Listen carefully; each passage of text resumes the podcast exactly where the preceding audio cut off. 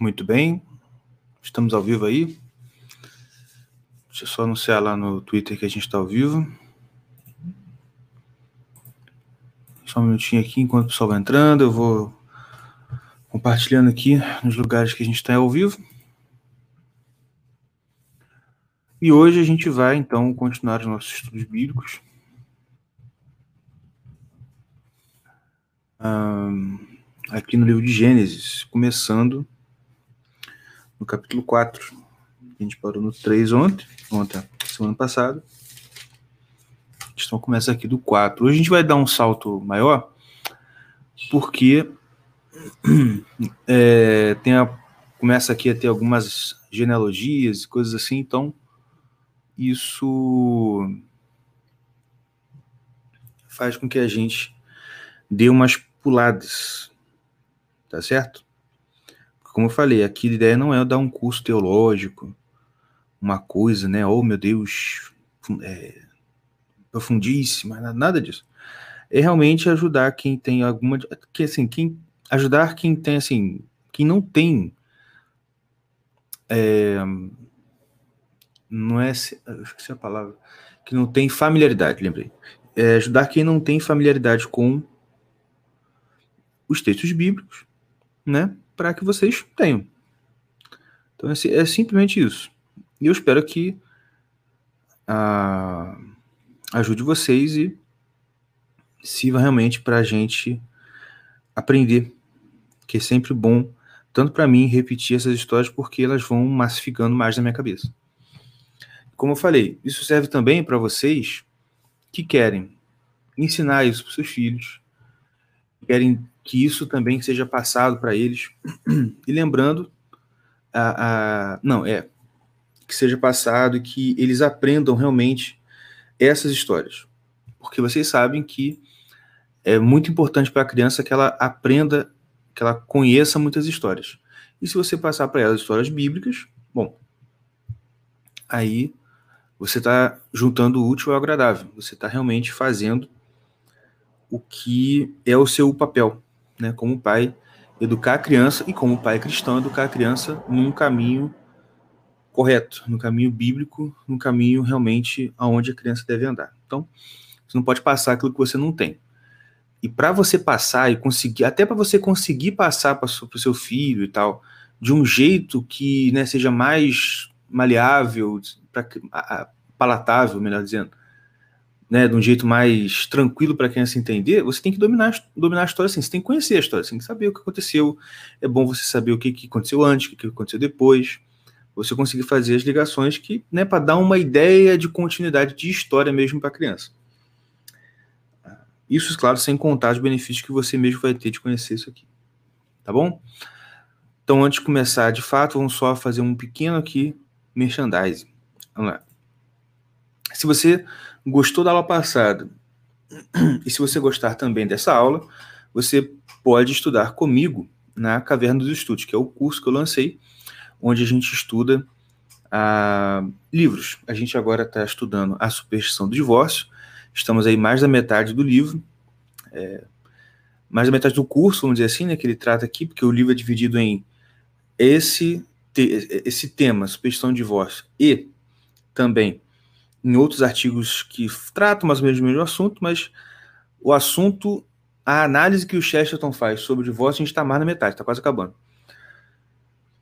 De modo que o curso, a superstição de divórcio, ele em si já está quase acabando. Então, se você quer assistir não só esse curso, mas os outros cursos que eu vou lançar a partir de então, que a ideia é ter aula toda semana mesmo, tá certo? Ah, você assine aí a Caverna dos Estudos. Esse é o link, ó, link, linktr, barra, quer dizer, linktr.ee barra Caverna dos Estudos. Tem aqui na descrição, você pode também entrar em contato comigo para saber. Ah, lá a gente vai estar estudando isso aí e também outros livros, né? A gente estou preparando aí, pensando algumas coisas para a gente colocar para vocês terem acesso lá também. Tá bom, gente? Então vamos lá. Começando, e lembrando também que vocês podem fazer perguntas Tá certo que eu vou responder aqui durante a live. Tá bom? Então, Rick Viana já mandou um salve aí. Salve, Rick Viana. E vamos nessa. Vamos lá. Gente contou a história de, da criação, da, é, da criação do mundo, criação do homem, o pecado original, a queda do homem. E aí agora a gente vai falar de, a partir disso aí, né? O primeira, a primeira morte. Isso é uma coisa interessante, porque agora começa, começa a história de Caim e Abel, que são os primeiros irmãos, e já os primeiros irmãos, dos primeiros irmãos surge a primeira morte, né? Olha que coisa terrível, né? É, de, realmente, assim, de que isso aí, é uma, uma das coisas que a gente pode pensar sobre essa história é de é, é, como foram desastrosas as consequências do pecado. Porque o homem foi criado à imagem e semelhança de Deus, o homem foi criado amigo de Deus. Vocês lembram que Deus passava na viração do dia, né? Na tardezinha, ele passava pelo jardim e conversava com Adão. Isso era, isso era o que acontecia. Tanto que quando ele desobedece, ele se esconde quando vê, né, ouve, melhor dizendo, Deus chegando. Quer dizer, era uma coisa comum. Ah, então, logo em seguida, os dois primeiros filhos que ele tem, já acontece essa coisa terrível, que é um irmão matando o outro. Vamos lá. Capítulo 4. O homem conheceu Eva, sua mulher. Ela concebeu e deu luz a Caim, e disse: Adquiri um homem com a ajuda de Yahvé. Isso tem até uma observação interessante, porque é, o verbo adquirir em hebraico é caná. Então tem uma certa jogo de palavras de caná, adquirir e Caim, né? Assim, adquirir um varão da parte de Yahvé, adquirir um homem. Depois ela deu à luz a Abel, irmão de Caim. Abel tornou-se pastor de ovelhas e Caim cultivava o solo. Passado um tempo, Caim apresentou o produto do solo em oferenda a Yahvé. Abel, por sua vez, também ofereceu primícias e a gordura de seu rebanho. Ora, Yahvé agradou-se de Abel e de sua oferta, ou de sua oferenda, mas não se agradou de Caim e de sua oferenda. E Caim ficou muito irritado e com o rosto abatido. Yahvé disse a Caim: Por que estás irritado e por que o teu rosto está abatido? Se estivesse bem disposto, não, leva, não levantarias a cabeça? Mas se não estás bem disposto, não jaz o pecado à porta como um animal acuado que te espreita? Podes acaso dominá-lo? Então, Deus percebe que a de Caim não ficou satisfeito com o fato dele não ter sido, o fato de não ter se agradado da oferta dele, e já dá um alerta: olha, você está abatido, você está meio, tá meio jururu, você está meio triste aí. Cuidado, porque o pecado jaz à tua porta. E então Caim diz a seu irmão: Saiamos. E como estava no campo, Caim se lançou sobre seu irmão Abel e o matou. E aí tem uma observaçãozinha também, né? só assim, só de, de, brincadeira, né? Que prova que aqui você tem a prova bíblica irrefutável de que Deus não é vegano e não gosta de veganos. Por quê? Porque a oferta que Caim deu, Deus, Jesus não se agradou dela. Deus não se agradou dela. E era o quê? Era produto da terra. Era batata, cenoura, pepino. Assim, não. Agora, Abel deu a carne da primícia e da gordura do rebanho. Deus, hum, bom, gostei. Né? Ah, mas, né, brincadeira. Mas, continuando. Então, o fato é que você tem isso, essa, essa configuração. Abel dá a sua oferta e Caim também. A gente pode perceber uma diferença em que a escritura fala que, a, que Caim simplesmente ofereceu produtos da terra para Deus. Abel, por outro lado, ele oferece as primícias e a gordura do rebanho. Quer dizer, ele dá o melhor animal. Ele dá o primeiro, ou pode entender o mais novo ali, né? O, e, e, o primeiro no sentido de o melhor do seu rebanho e dá e oferece.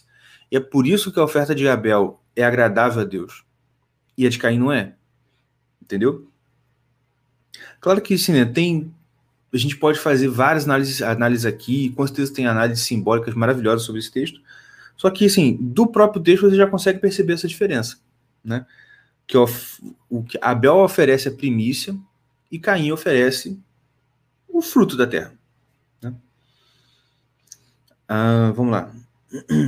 Então Yahvé, então ele fala, Abel sai com Abel, uh, Caim leva Abel para passear no campo, chega no campo e mata o seu irmão. Yahvé disse a Caim: Onde está teu irmão Abel? E Caim responde: Não sei. Acaso sou guarda do meu irmão? E isso é, minha gente, o início e a raiz de todos os problemas que a gente enfrenta. Por quê? Porque a partir desse momento, o homem ele consegue olhar para o seu irmão e dizer: o que, que eu tenho com ele? Né? O que, se eu sou, por acaso eu sou guarda do meu irmão? Até no, no livro que a gente está estudando aqui do Cheston, tem uma parte que ele fala que isso aí foi. Ele não fala assim, com essas palavras, mas parafraseando, que isso aí, de certa forma, foi evoluindo ao ponto de ser mais, mais preciso a gente falar que hoje em dia o homem ele olha, ele olha para o próximo e diz: ah, será que é meu irmão mesmo? Né?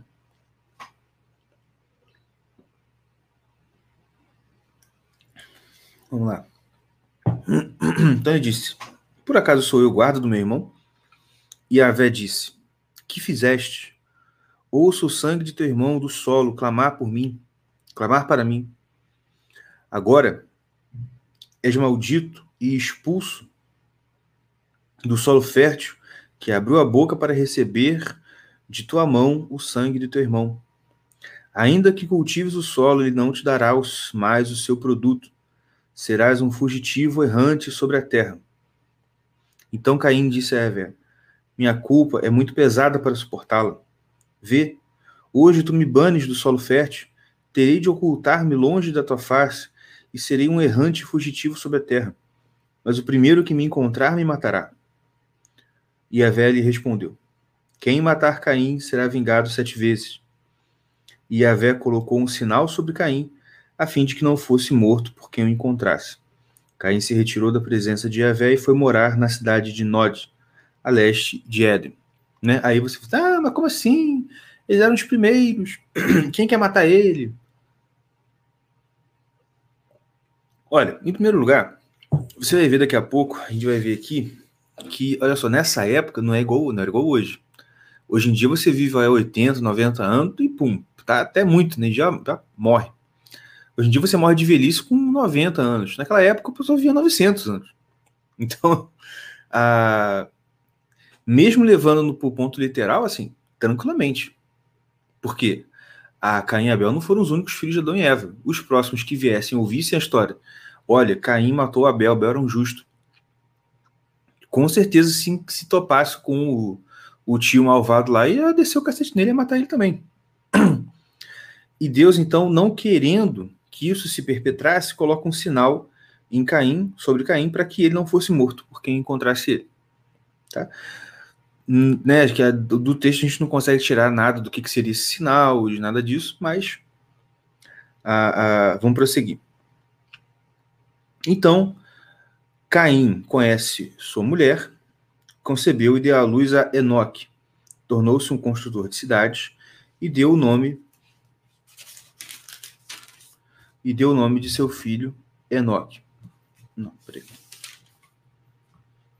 Tornou-se um construtor de cidade. E deu a cidade, tá? e deu a cidade uh, o nome de seu filho Enoque. Você viu, olha que interessante também. Caim, quando ele sai, ele se torna errante, se casa e se torna construtor de cidades. Salvo engano, o Olavo comenta isso no, no Jardim das Aflições, que né, como que a cidade, né, o, a, a, ideia da cidade, ela já é, e a gente vai ver depois que isso aí, isso aí depois, ela, isso é, essa ideia da, da cidade como algo contra os desígnios originais de Deus, isso vai se, se, se, se confirmar em, na Torre de Babel. Mas aqui você já vê que quem que foi, quem que inventou esse negócio de cidade? Foi Caim, entendeu? E aí tem ali a genealogia até que surge Lameque, né, que é o que está aqui na descendência do, do Caim. E o Lameque, ele, ele se orgulha dessa descendência, dessa descendência, de certa forma, e, e de, de, ultrapassar a maldade do seu. Da, da, sua, da sua ascendência, né, de Caim, que ele fala o seguinte, olha aqui, ó, no, versículo, no 4, versículo 30 e 20, no versículo 23, que aí Lameque também é o primeiro que pega aqui duas mulheres para ele, né? Ele diz assim: Lameque disse às suas mulheres. O nome das mulheres é Ada e, Sela, ou Sela, né? Ada e Sela, ouve, ouvi a minha voz. Mulheres Lameque, escutai a minha palavra. Eu matei um homem por uma ferida, uma criança por uma contusão. É que Caim é vingado sete vezes, mas Lameque setenta vezes sete. Ou seja, ele realmente aqui, é, é, de certa forma, ele se orgulha né, de, de superar a maldade de Caim. Que ele fala que não, eu matei um homem só porque ele me feriu, e matei uma criança porque, me, me, sei lá, me deu um chute, me deu uma contusãozinha. Entendeu? E então, conta aqui, então você percebe que já começa a maldade do ser humano já a crescer e a níveis a crescer exponencialmente. E então, Adão conhece nova novamente e ela dá a luz a Sete. Porque, disse Eva, Deus me concedeu outra descendência no lugar de Abel, que Caim matou. Também a Sete nasceu um filho, e ele lhe deu o nome de Enos, que foi o primeiro a invocar o nome de Yahvé.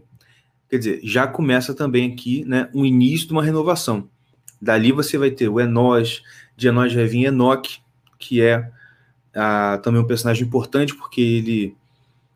A gente não vai falar muito dele aqui, não, mas. Ele foi um homem que andou. Ah, andou de acordo com os desígnios de Deus. Deixa eu ler aqui rapidinho, só sobre Enoque. É. O que, o que diz Enoque para ver que ele era assim, ele era uma pessoa que voltou a andar com Deus em continuando ali né, a, invocação ao nome do Altíssimo com, com Enos, é, foi o seguinte, que ele fala aqui no versículo 24. Enoque andou com Deus, depois desapareceu, pois Deus o arrebatou. Engraçado que na, na, eu, eu, eu, lembro de uma versão que era mais bonita, né, o, o, o jeito de se falar, né, que Enoque andou, Enoque andou com Deus e não mais era, porque Deus o tomou para si. Que aqui está aqui desse jeito. Depois desapareceu porque Deus o arrebatou. De novo, aqui é a primeira vez que acontece uma coisa que você vai ver acontecendo outras vezes na escritura e também, apesar de não estar na escritura, na tradição da igreja, que é o quê? São pessoas que são arrebatadas ao invés de mortos. Tá certo? Porque isso é uma coisa que, só um comentáriozinho, né? Eu, depois que eu virei católico, eu comecei a me perguntar, assim, cara, por que, que se você fala, por exemplo, para um, um protestante que não, Maria, ela subiu aos céus, ela foi levada aos céus, ela não morreu como todo mundo, ela não, não foi só de alma para o céu, ela foi de alma e corpo. Ela foi erguida ou assunta aos céus. Isso não era para causar o escândalo. Essa, esse dogma da Assunção Mariana era para ser o dogma mais aceito pelos protestantes. Porque, pô, você tem um monte de exemplo na Bíblia de gente que foi de corpo e alma para o céu. Enoque, Moisés, Elias e o próprio Cristo. Tudo bem que você podia, se fosse só Jesus que aconteceu isso, você ainda podia alegar que não, porque Jesus era Deus. Mas aconteceu com outros homens também. Notadamente Moisés e Elias, mas aqui também Enoque. Enoque ele não morreu, porque você vai ver que em todos os relatos de descendência,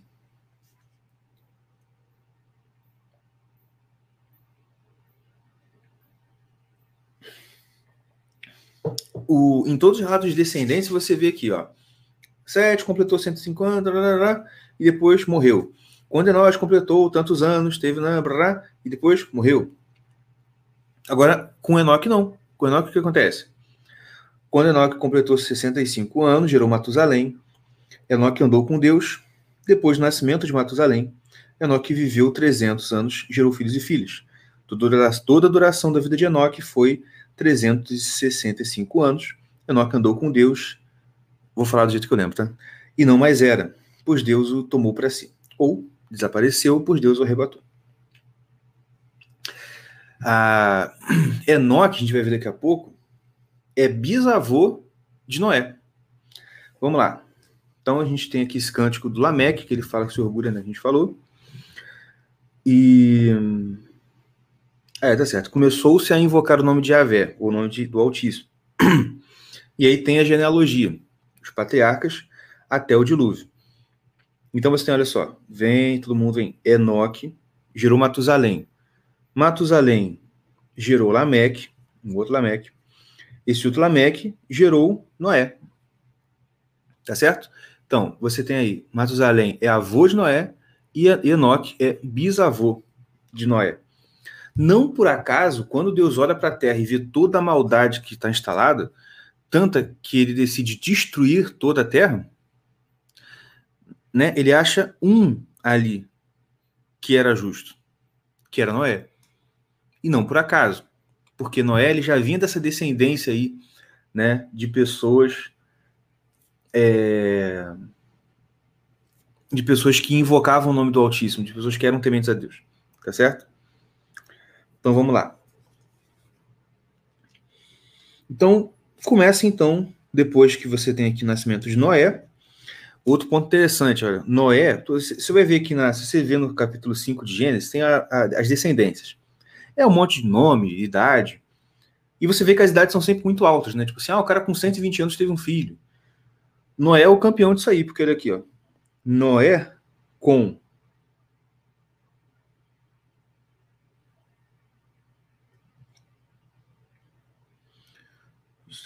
Cadê? Ah, é. Capítulo 30. Depois do nascimento de Noé, Lameque viveu 595 anos. E... Ah, não fala não. Ah, não, fala assim, 32. Quando Noé completou 500 anos, gerou Sem, Cã e Jafé. Quer dizer, ele foi ter os filhos dele com 500 anos. Tá certo? E então começa o polêmico capítulo 6 de Gênesis. Por que polêmico? Porque aqui você tem uma o, o início de uma história que não tem não tem como é que fala é, que não é pacífico a interpretação em relação é, para a igreja e nem para e nem para assim fora da igreja católica não, não tem uma interpretação que seja unânime sobre o que a gente vai falar aqui agora.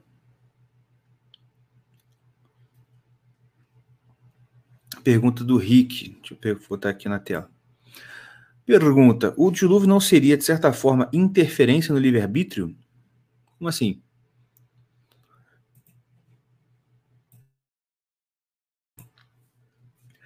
Interferência no sentido de Deus intervindo na no decorrer da história que, tipo assim, parando de deixar o homem fazer o que ele quer intervindo? Se foi isso, com certeza. Isso não é, primeira, isso não é muito raro de acontecer. Assim, tá, não é muito comum, não. Mentira vamos dizer assim, é raro, mas acontece. Deus, ele. Olha só, gente. Tendo uma coisa. Deus não tem compromisso com conceitos abstratos, entendeu? Ele é o chefe. Quando ele estabelece um compromisso de, de, de iniciativa dele, ou por óbvio, ele não vai voltar atrás. Mas. Mas assim. Ah, mas isso aí. Não, não, ó, Rick, não tô. É, o que. Assim, o jeito que eu falo parece que eu tô zoando. Não é zoeira, eu só, eu só tô raciocinando. Vamos lá. Né, pessoa, você, uma pessoa qualquer pensa, ah, mas isso aí não é contra o livre-arbítrio, mas isso aí não é contra, sei lá, o a regrinha XYZ. Gente, olha aqui. Tem coisa que a gente não pode, a, a gente não pode pensar tão assim, tá? Assim, é, abstratamente, nesse sentido, né, né, dessa forma abstrata, tipo assim. Gente, o que, que é o livre-arbítrio para Deus? O que, que é um outro conceito qualquer para Deus? Olha, ele é o dono de tudo, ele faz o que ele quer. Como eu disse, é claro que ele não vai ir contra um desígnio próprio dele. Mas, fora isso, assim. Aí você falou, eu confundo justamente pela soberania de Deus. Então, mas essa coisa, a soberania de Deus, ela sempre prevalece. E o livre-arbítrio só existe dentro da soberania de Deus. Eu até falei disso um tempo atrás, na época do Mare Libero, né? Quando tinha o Mare Libero ainda. Tem um outro podcast que eu falava de coisas mais assim, né? De estudos. Ah, mas assim, essa, essa, essa própria discussão de livre-arbítrio versus soberania de Deus é uma coisa que não faz muito sentido. Porque, olha só, nada está fora da soberania de Deus. Qualquer coisa só existe porque ele permite a existência. Entendeu? Claro que eu não estou falando no sentido voluntarista, né? Tipo, ah, não, chove porque Deus quer que chove. Para de chover porque Deus quer que pare. É claro que você tem, leis, entre aspas, leis da natureza, processos naturais, etc e tal. Só que isso tudo está sustentado dentro de uma coisa chamada soberania de Deus. O nosso livre-arbítrio está aí dentro, o tempo está aí dentro, está tudo aí dentro, entendeu? Então, só, não é uma não é uma oposição, é uma coisa está dentro da outra. O que não quer dizer, óbvio que né, não tô aqui, eu não estou querendo dizer assim na mentalidade calvinista, no sentido, não, a gente é tudo um. Que eles dizem que não é isso que eles, que, que eles pensam, mas na verdade é. Que é, ah, a gente é tudo um bando de marionete, Deus que manda tudo. Não, não é isso que eu quero dizer. A gente tem o nosso livre-arbítrio. Só que é assim, até ele deixar. É igual criança. Cara, lembra, faz sempre a comparação de pai e filho que vocês vão entender. Se vocês não têm filho, arrume um filho. Aí você vai entender. É claro que meus filhos não fazem tudo, assim, eles só fazem o que eu quero. Claro que não é assim. Claro que você deixa um espaço grande para a criança fazer o que ela quer. Só que tem coisa que você bate o pé e fala: não, isso aqui você não vai decidir, não. Você tá entendendo? Mas até o que eles fazem, sem eu dar minha permissão expressa, tá dentro de um conjunto chamado o que eu deixo. Até porque se eles forem muito para longe de sair, eu bafo, ô, ô, ô, volta para cá. Porque não, isso não. Tá entendendo? A relação de livre-arbítrio sobre Deus é essa, é, é, é, nesses termos. Não, não quebra raciocínio, não. Não se preocupe, tá? Porque de fazer pergunta e desviar, não. Porque a ideia é justamente tá aqui para tirar dúvida. E se, eu, e se eu perder muito raciocínio, eu pergunto a vocês onde é que eu estava e, e volto. Mas assim, eu tento seguir a, eu tento seguir a filosofia de aula do Olavo. Pergunta para ser feita quando você tem dúvida. Não deixa para depois, faz na hora. Porque é melhor a gente ficar um tempo discutindo a dúvida para tirar a dúvida, que pode ser dúvida de muita gente, do que ficar passando, passando, passando, jogando, né, jogando conteúdo aí, né? Enfim. Então, o que capítulo 6 fala? Vou ler aqui. Quando os homens começaram a ser numerosos sobre a face da terra, eles nasceram filhos. Os filhos de Deus viram que as filhas dos homens eram belas e tomaram como mulheres todas as que lhe agradaram. E aí vem a pergunta: que, que raio de diferença é essa? Filhos de Deus e filhos dos homens? Eu vou falar primeiro qual é a interpretação, é, vamos dizer assim, oficial da, da, da tradição e depois eu vou falar uma outra visão, que é uma visão mais antiga ainda, assim, dos. Do, uma visão judaica sobre o assunto que tem muita gente que defende. Tá certo? Que é o seguinte, vamos lá.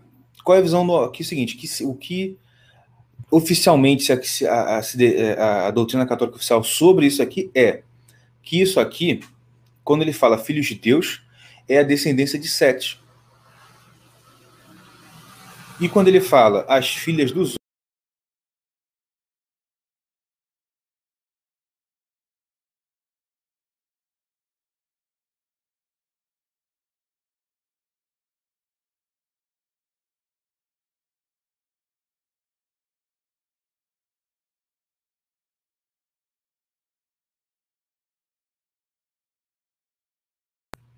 Oi, voltei.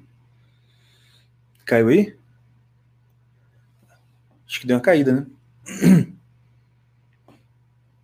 Diz aí se vocês estão ouvindo, vocês estão aí ainda, se caiu mesmo.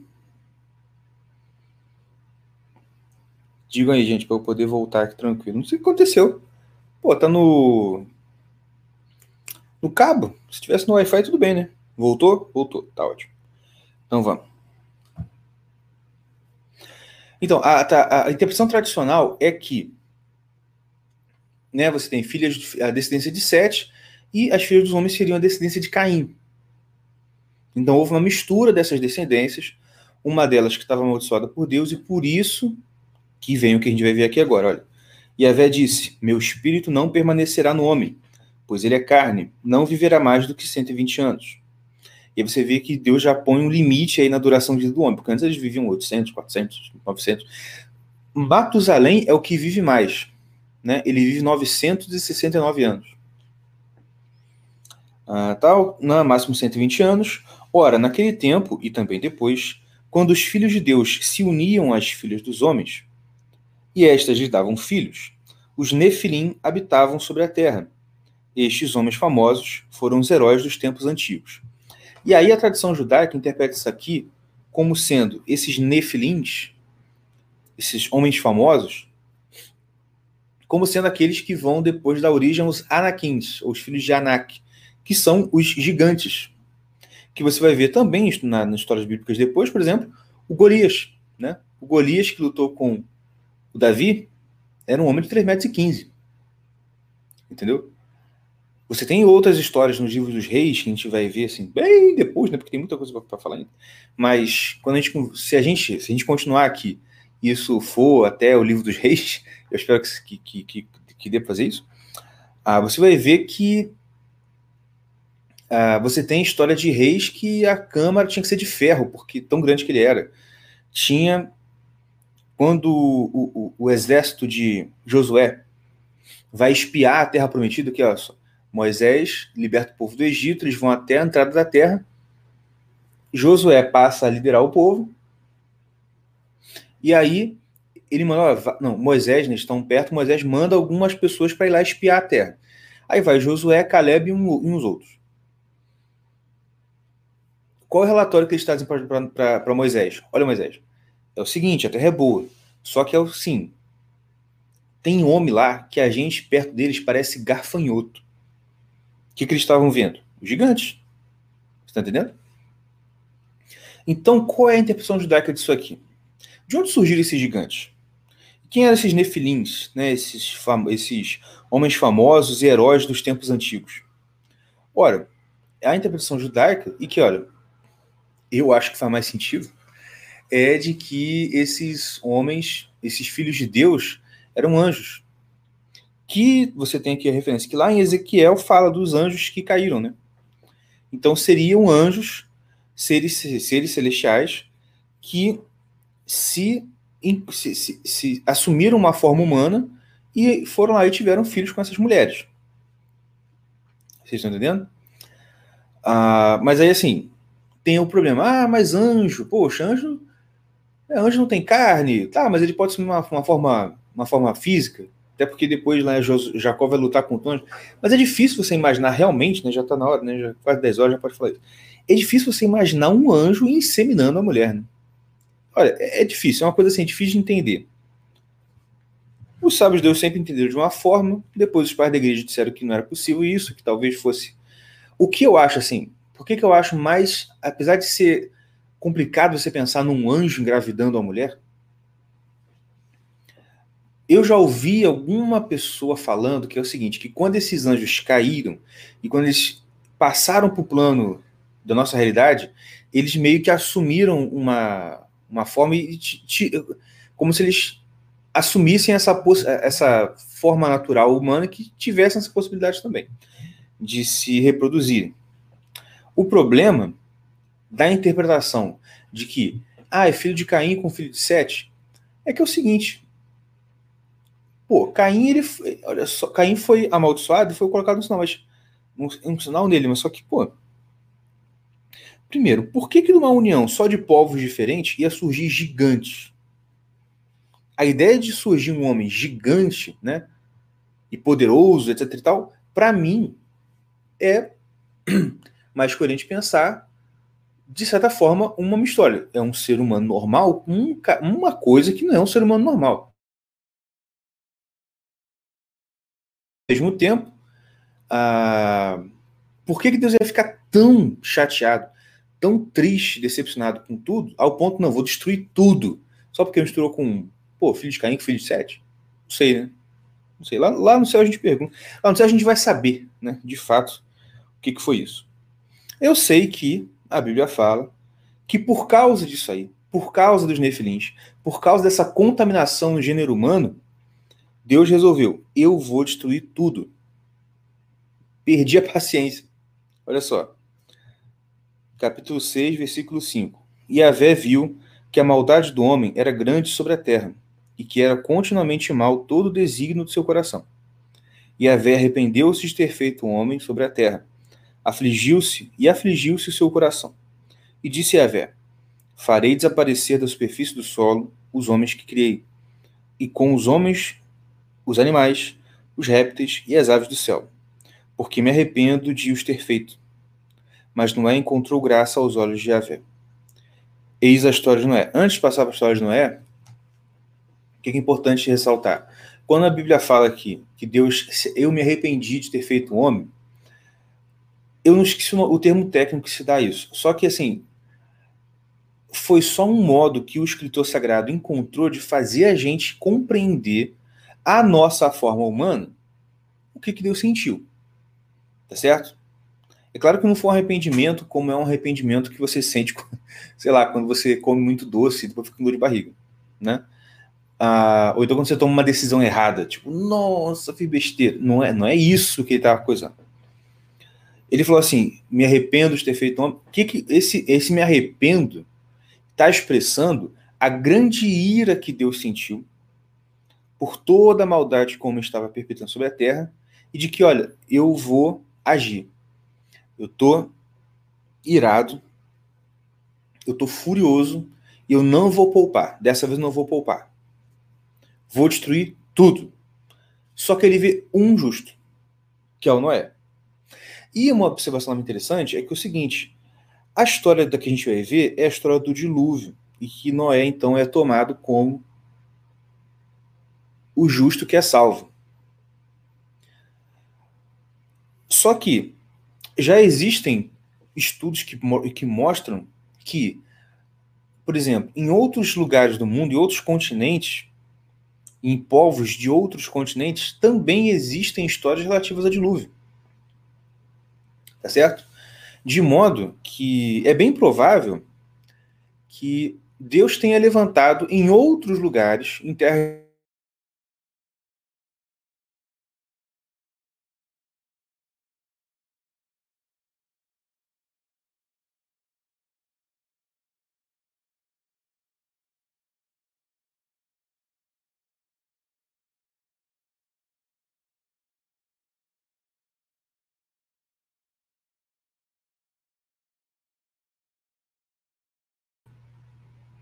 Enfim, vocês estão ouvindo?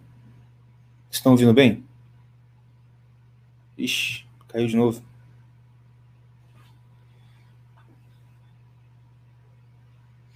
Diz se vocês estão ouvindo bem aí, porque acho que deu uma falhazinha de novo. Tá, então, voltando. Uh, se acontecer de novo, vocês, quando eu voltar, vocês falam onde eu parei, que aí eu volto direitinho, tá?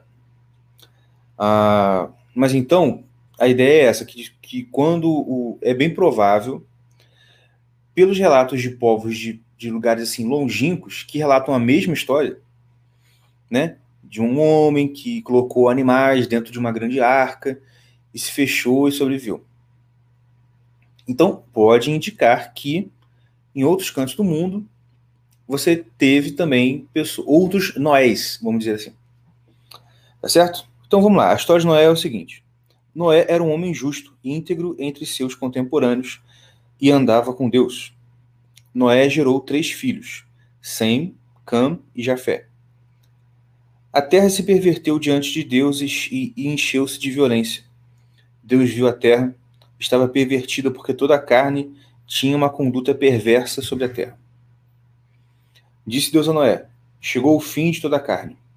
Eu o decidi pois a terra está cheia de violência por causa dos homens, e eu farei desaparecer, e eu os farei desaparecer da terra. Faze uma arca de madeira resinosa. Tu a farás de caniços e a, cala, e a calafetarás com betume por dentro e por fora. Eis como a farás. Ele dá todas as instruções de como tem que ser construída a arca. E vai dizer que, quanto a mim, vou enviar dilúvio as águas sobre a terra para exterminar debaixo do céu toda a carne que tiver sopro de vida. Eu estava muito irritado. Eu vou destruir tudo. E você, eu vou deixar. E qual foi a orientação básica de Deus? Que Deus falou, né? Olha, constrói a arca e você vai colocar na arca é, os animais aí para ser preservados. E quem já participou de escolinha dominical, fez catequezinha de criança, né? Que tem, ah, você vai pintando os desenhos, sempre pinta lá os animaizinhos. Como é que você pinta? Um casalzinho de cada. Só que não foi bem assim. Você teve um casal de cada dos animais impuros. Os animais puros foram. São sete ou cinco? Eu sempre confundo.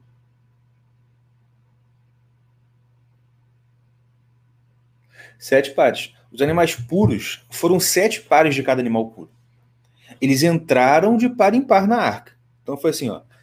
Vamos lá, boi é um animal puro. Então ele foi entrando. Um par, um boi a vaca, outro boi a vaca. Sete pares. Eles entraram de par em par, mas não foi um par de cada. Foi um par de cada só dos animais que não são puros. Das aves e dos animais puros, foram sete pares. Tudo bem?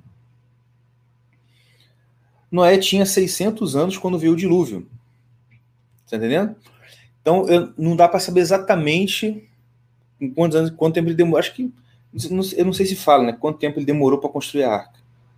Mas quando a arca estava pronta e o dilúvio começou, ele tinha 600 anos. Tá certo? E entrou. Quem entrou na arca? Noé, sua mulher, seus três filhos e as esposas desses três filhos. Tá certo? No total, 10 pessoas. Tudo bem? Ah, 10? Isso mesmo. 10 pessoas. Não. 8.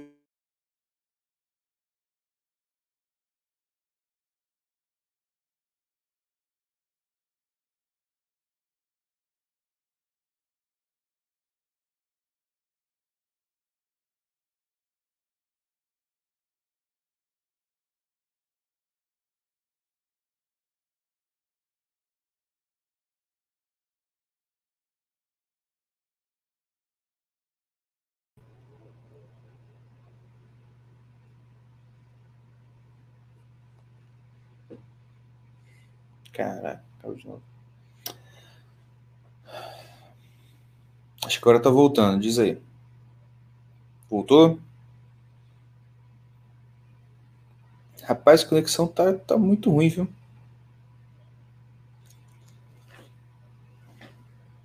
Diz aí se tá dando pra ouvir, se não tá. Se já voltou. Pronto, voltou. Vamos lá. Então entraram Noé, Votaram oito pessoas: Noé, sua esposa e seus três filhos com as três esposas. Nesse mesmo dia.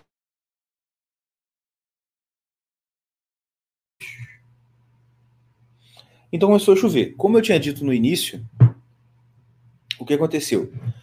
A, o dilúvio, o que fez toda a terra se encher, não foi só chuva. Você está entendendo? Não foi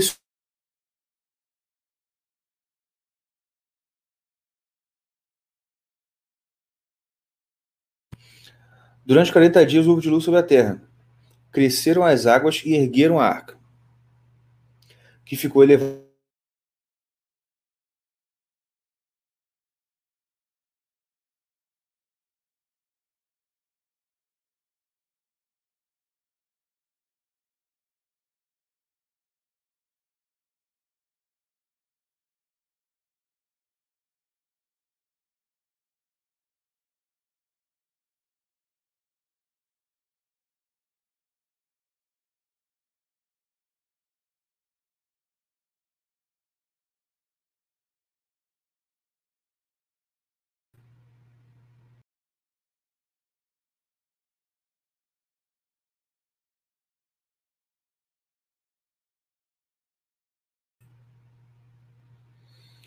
Oi. Caiu de vez, não. Tô de volta.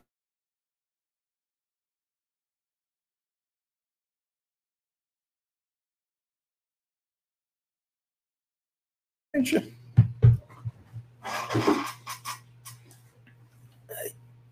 E aí, gente, tá dando pra ouvir agora? Diz aí se voltou.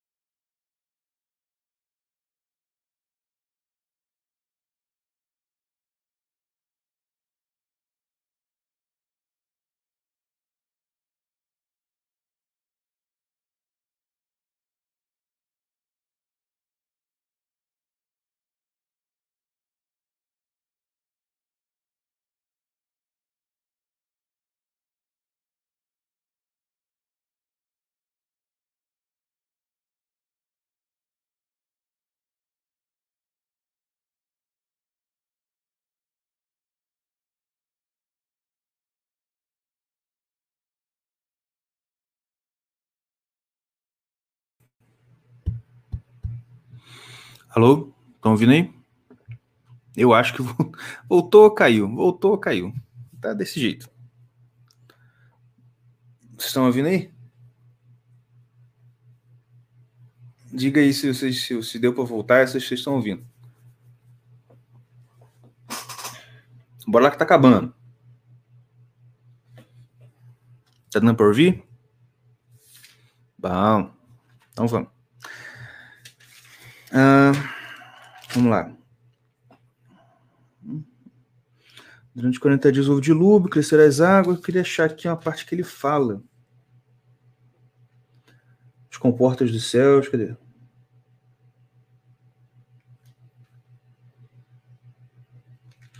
Ó, no ano 600, está no, 7, capítulo, no 7, capítulo 7, versículo 11. No ano 600 da vida de Noé, no segundo mês, no 17 dia do segundo mês, Nesse dia jorraram, olha aqui, ó, jorraram todas as fontes do grande abismo e abriram-se as comportas do céu. De novo, eu vou indicar para vocês o vídeo do inteligentista chamado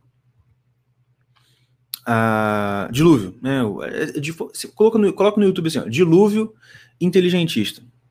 É um vídeo muito legal que ele explica como que se deu né, essa questão do dilúvio. Ele fala que sim, não foi só chuva, não choveu, mas também você teve as assim, essa coisa, as comportas do céu se abriram. Para entender o que, que é comportas do céu se abrindo, você tem que ver o que a gente falou na primeira aula sobre a, o domo, né? A visão que se tinha na época e que né, o pessoal terraplanista mantém, que é de que a Terra ela tem um grande domo circulando ela, como se fosse uma grande tampa né, que separa as águas que estão em cima das águas que estão embaixo. Ou seja, para a cosmovisão antiga, o que você tinha no céu, o que você olha quando você vê as estrelas, aquela, aqueles pontinhos já estão num monte de água, entendeu? E que é coerente com a narrativa do Gênesis, porque olha só, antes era tudo água. Aí Deus fez, vum, separou águas em cima, águas embaixo. E criou o firmamento. Quer dizer, é essa tampa. Então, é como se fosse essa tampa, onde tem um monte de água em cima, e que essa abriu uma portinha, abriu uma janelinha. E vazou água dessa comporta. E também as fontes do grande abismo se abriram.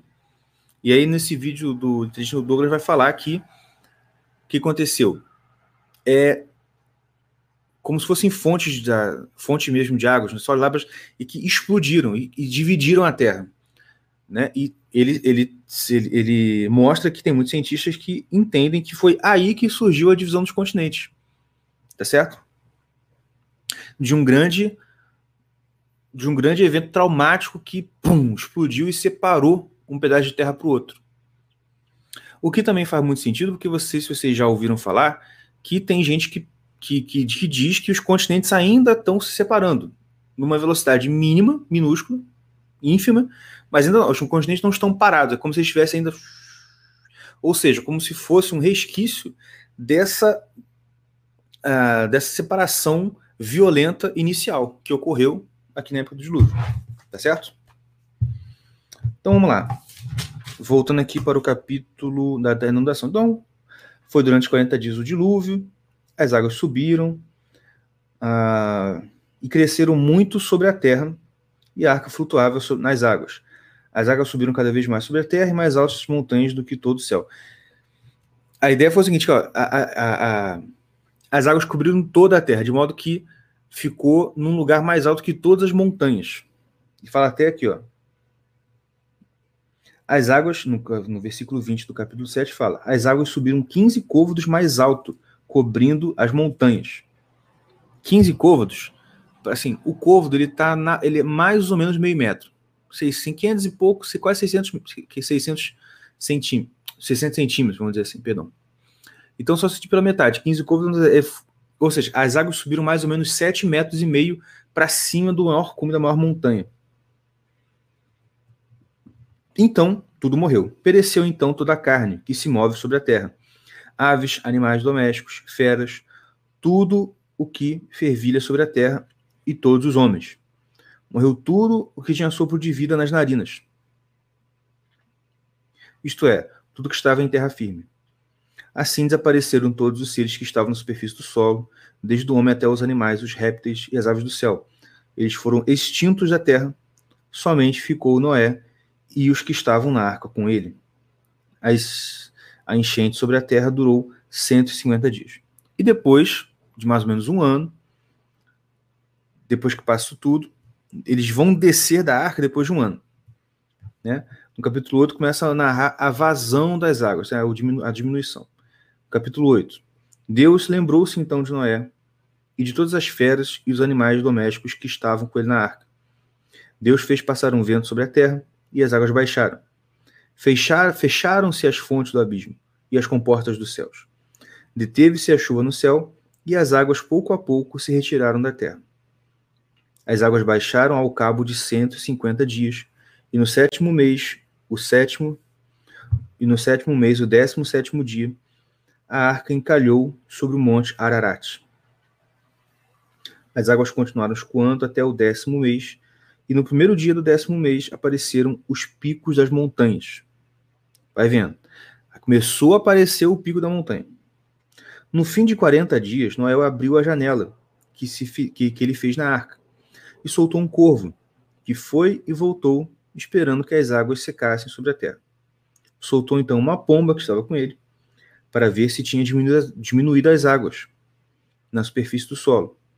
A pomba, não encontrando um lugar onde pousar as patas, voltou para ele na arca, porque havia água sobre toda a superfície da terra. Ele estendeu a mão e pegou-a e fez entrar para junto dele na arca. Ele a pomba voltou. Não, ele esperou ainda outros sete dias e soltou de novo a pomba para fora da arca. A pomba voltou para ele ao entardecer, e eis que trazia no bico um ramo de um novo, um ramo novo de oliveira. E aí uma imagem muito recorrente que você deve ter visto a pombinha com ramo, é uma referência aqui a essa história do Gênesis, na história da Arca de Noé. A pomba voltou, tá? assim Noé ficou sabendo que as águas tinham escoado da superfície da terra. Ele esperou ainda outros sete dias, soltou a pomba que não mais voltou para ele. E ele percebe, pô, se ela não voltou mais, então realmente já está tudo seco que eu posso descer. Foi no ano 601, no primeiro mês, no primeiro dia do mês, que as águas secaram sobre a terra. Noé retirou a cobertura da arca, olhou, e eis que a superfície do solo estava seca. No segundo mês, no vigésimo sétimo dia, a terra estava seca. Você lembra que começou o dilúvio no segundo mês, no 17 dia. A terra secou no segundo mês, no vigésimo sétimo dia. Quer dizer, foram um ano e dez dias. Né? A saída da arca. Então, assim falou Deus a Noé: Sai da arca, tu e tua mulher, e teus filhos e tuas filhas, e as mulheres dos seus filhos contigo.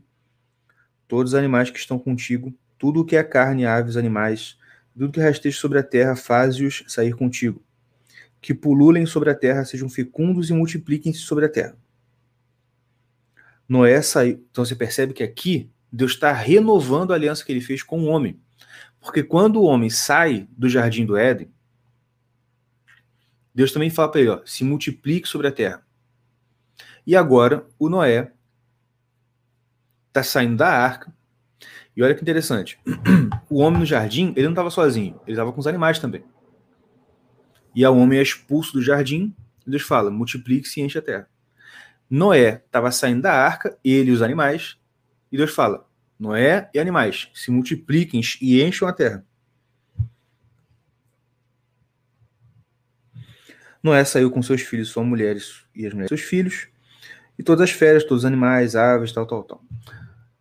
Noé construiu um altar a Yahvé, e tomando de animais puros e de todas as aves puras, ofereceu o holocausto sobre o altar. Yahvé respirou o agradável odor e disse consigo: De novo, o, a oferta que Noé dá é de quê? De animais puros e todas as aves puras. Você percebe? Ele não dá oferta de, de frutos da terra. Porque ele tinha. Ah, mas não tinha porque ele estava. Ele tinha, ele levou comida para a arca. Mas o que ele oferece? Ele oferece os animais. Por quê? Porque ele já aprendeu com, com as histórias que ele ouvia, dele, do avô, do bisavô, que assim, olha, Deus não gosta de ofertas de cereais, de ofertas de, de, de, de frutos da terra. Ele gosta de animal. Tá? Só uma observação, tá, gente? Por favor, por favor, não tome nada do que eu digo aqui como uma verdade teológica. Eu não sou teólogo, tá? Isso aqui é estudo bíblico básico. Eu só estou mostrando para vocês o encadeamento das histórias. Não, daqui a pouco vou dizer, ah, mas, mas lá no no, no, é é?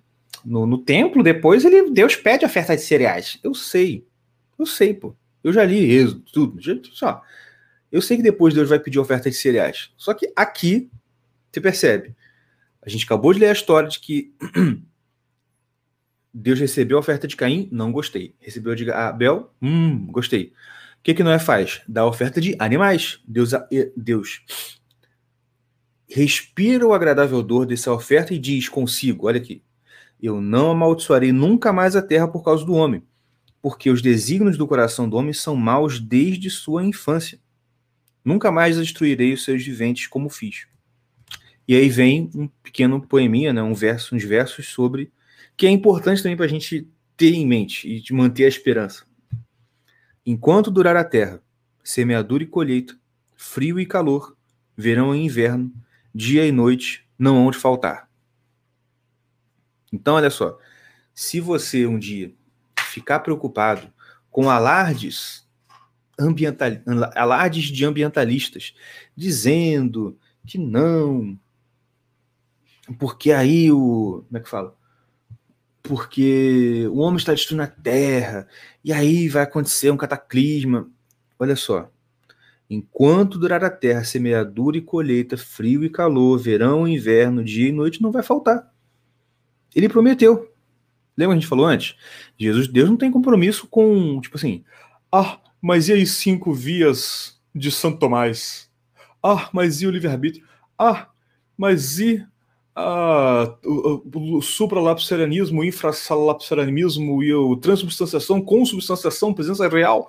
Gente, ele tem compromisso com o que ele fala, entendeu? E ele falou: enquanto isso aí durar, vai ter semeadura, colheita, frio, calor, verão, inverno, dia e noite. Ponto. E aí, continuando, capítulo 9. Deus então abençoa Noé e seus filhos. E lhes disse: Sede fecundos, multiplicar e encher a terra. Sede, olha que interessante, sede o medo e o pavor de todos os animais e de todas as aves do céu, como de tudo que move na terra e de todos os peixes no mar, eles são entregues nas vossas mãos. Tudo que se move e possui vida vos servirá de alimento. Tudo isso eu vos dou, como vos dei a verdura plant das plantas mas não comereis a carne com a sua alma, isto é, o sangue. Pedirei contas, porém, do sangue de cada um de vós. Pedirei contas to a todos os animais e ao homem. Aos homens entre si, eu pedirei contas da alma do homem. Quem derrama o sangue do homem, pelo homem terá o sangue derramado, pois a imagem de Deus o homem foi feito. Quanto a vós, sede fecundos, multiplicados, povoai a terra e dominai-a. Só uma observação antes de falar da aliança que Deus faz. Você percebe que aqui também é o seguinte: ah, aqui ele fala que antes Deus dá para o homem comer todas as verduras, todas as frutas, e aqui ele dá, agora eu dou todos os animais para vocês comerem. Tá certo? De certa forma, isso demonstra que a relação do homem com a natureza mudou. Antes, a relação do homem da natureza era uma relação, era uma relação pacífica. Agora, não só a gente vai, a gente, a gente tem permissão e comando de tomar por alimento os animais, como também a gente tem o seguinte, olha, vocês serão o pavor dos animais. Então, a relação mudou, a relação virou belicosa, né? A relação virou uma relação de medo. O que depois vai ser, no, no fim dos tempos, no paraíso, vai ser restaurado, né? Então, assim, de certa forma, aquelas imagenzinhas de testemunho de Jeová, onde tem lá o, o cara no paraíso lá com fazendo carinho no leão, abraçando o urso, isso, isso vai acontecer. Isso não vai acontecer aqui na Terra, como eles acham. Tá bom? Então vamos lá. Uh, eis que estabeleça uma aliança convosco, Então ele estabelece a aliança dele. Qual é a aliança que ele estabelece com o homem? Que ele não iria mais uh, destruir a terra. E o sinal dessa aliança é: olha aqui, versículo 12. Eis o sinal da aliança que institui entre mim e vós e todos os seres vivos que estão convosco, para todas as gerações futuras. Porém, meu arco na nuvem e este se tornará um sinal da aliança entre mim e a terra. Quando eu reunir as nuvens sobre a terra e o arco aparecer na nuvem, eu me lembrarei da aliança que há entre mim e vós e todos os seres vivos. Toda a carne e as águas não mais se tornarão um dilúvio para destruir toda a carne. Quando o arco estiver na nuvem, eu o verei e me lembrarei da aliança eterna que há entre Deus e os seres vivos com toda a carne que existe sobre a terra. Deus disse a Noé: este é o sinal da aliança que estabeleço entre mim e toda a carne que existe sobre a terra. Tá certo? E por fim, só para a gente acabar, e depois a gente começa o capítulo 10, é o seguinte: você tem aí a história depois da maldição, último trechinho, né? A maldição de Noé sobre seu filho Cã. Ah, vamos lá. Os filhos de Noé que saíram da arca foram Sem, Cam e Jafé. Cam é o pai de Canaã. Olha aí, vocês lembram? Canaã é a terra que depois Deus vai prometer a Abraão como a terra prometida. E olha o que aconteceu. Estes três foram filhos de Noé, e a partir deles se fez o povoamento de toda a terra. Noé, o cultivador, começou a plantar a vinha. Bebendo vinho, embriagou-se e ficou nu em sua tenda.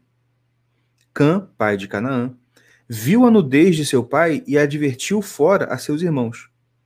Mas Sem e Jafé tomaram o manto, puseram-no sobre os seus ombros e, andando de costas, cobriram a nudez de seu pai. Seus rostos estavam voltados para trás e eles não viram a nudez de seu pai. Quando Noé acordou de sua embriaguez, soube o que lhe fizera o seu filho mais jovem e disse: Maldito seja Canaã, que ele seja para seus irmãos o último dos escravos. E disse também: Bendito seja Yahvé, o Deus de Sem, e Canaã seja seu escravo. Que Deus dilate Jafé, que ele habite nas tendas de Sem, e que Canaã seja seu escravo. Depois dos dilúvio, Noé viveu 350 anos. Toda a duração da vida de Noé foi de 950 anos e depois morreu. Gente, é isso. Uh, e aí, o que acontece? Ah, o que, que, tem essa questão aí de Sem, de Canaã? É simples, né? Como a gente falou, o Cã, que foi amaldiçoado, ele é o pai de Canaã, que é a, o que é o patriarca da terra de Canaã, que é a terra que depois Abraão e os seus, a sua descendência vai conquistar. Tá certo? O que é interessante aqui? Que 100, né? É de 100 que vem Abraão, Isaac e Jacó. Tá certo? É por isso que, né, você, o, o, como que se chama um preconceito contra pessoas de origem judaica e israelita? Antissemitismo. Por quê? Porque os semitas são os descendentes de Sem. Então, nesse episódio, você vê, Abra, você vê Noé abençoando a Sem, que é o seu filho mais velho, vinculando Sem Jafé, ó, a Jafé habitará nas tendas de Sem. E, Cana, e, Ca, e Cã sendo amaldiçoado e sua descendência. Tá entendendo? E isso vai ter reflexos depois. É por isso que depois Deus levanta a descendência de Sem para subjugar a descendência de Cã, de Canaã. Tá bom? É isso. Alguma dúvida, minha gente? Boa noite aí, ó. O Cover. Boa noite, o Gabriel, lá de Sydney. Olha só, meu filho. 10 até 10 da matina aí. Muito obrigado pela presença de todos vocês. Alguma dúvida, minha gente? Coloquem aí.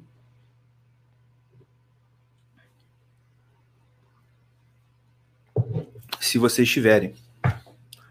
Enquanto vocês colocam ou não colocam, ah, vou fazer aqui só de novo aqui uma chamada para o curso. É o que você estava passando. Se você gostou dessa aula, isso aqui é um extra que eu tentei, que eu, que eu quis colocar aqui, para que você, um, como se fosse um adicional, né? E aí o que acontece? Toda semana aqui na sexta-feira, eu vou tentar fazer esse estudo com vocês, estudo bíblico com vocês. E eu tenho o meu, meu curso, que na verdade não é, não é um curso, é uma área de membros, onde eu coloco lá os cursos que eu vou dar a partir de agora. O primeiro curso que eu estou dando se chama A Superstição do Divórcio, baseado no livro do mesmo nome do Chesterton. Ah, se vocês não conhecem, se vocês querem saber como que é, vai nesse link que está aparecendo aí embaixo e que está na descrição do vídeo, que lá você tem já as aulas que são de amostra. Essa aula vai para lá também, como aula de amostra, tá certo? E você vai ver assim como que é mais ou menos é mais ou menos nesse, nessa levada que a gente que vocês estão vendo aqui, tá bom? É, o valor é super em conta, vocês vão ver assim que é bem abaixo do mercado de curso que você tem por aí, abaixo até dessas áreas de membros, né? Esses grupos de estudo, áreas de membros que você tem aí no mercado, que é sempre R$29,90, uma coisa parecida com isso. E alguns são até mais caros, mas o, eu, eu, quis colocar um preço bem em conta mesmo para ajudar vocês. Claro que eu quero ganhar dinheiro, claro que eu preciso ganhar, preciso ganhar dinheiro, ganhar mais dinheiro. E dar aula é uma coisa que eu amo, que é uma coisa que eu, eu sei que é o, o, que, eu, o que eu quero fazer a vida inteira. Ah, então eu quis juntar o útil ao agradável. E se você puder colaborar, se você quiser também for interesse seu estudar comigo, esse livro e os próximos que eu vou estudar, eu já tenho aqui em mente alguns livros para a gente estudar, uh, não só de, da tema, de temática religiosa, mas também matemática jurídica, que é a minha área também. Uh, mas, enfim, eu vou deixar isso para falar mais sobre isso depois. Então é isso. Então é isso. É, se vocês então não têm mais nenhuma dúvida, eu me despeço aí. Boa sexta-feira, bom sábado vão à missa, vão ao culto e continuem estudando e leiam, tá? Leiam a Bíblia bastante. Novo Testamento, Velho Testamento. O livro de Gênesis, vocês vão ver que assim, é uma coleção de histórias maravilhosas. Tem a história de Abraão, tem a história de Jacó, tem a história de José. A história de Moisés começa ali também. Então, assim, ó, é muito, muito, muito bom. Vale muito a pena. Certo? Obrigado. Obrigado e parabéns para vocês também que estão aqui em plena sexta-noite, né? Estudando Bíblia. Tudo bem que são só sete pessoas, mas acho que no, no, no total ah, foram. Acho que eu vi aqui dez pessoas. E, pô, dez pessoas numa live que caiu o tempo todo, num canal que só tem mil e poucos inscritos como meu, eu já acho assim muito bom. Que tenha tanta gente aqui querendo estudar Bíblia numa sexta-noite. Tomara que isso continue e que a gente consiga aí, né, criar uma geração melhor do que a nossa. Tá certo, gente? Um abraço, fique com Deus e até a próxima. Tchau, tchau.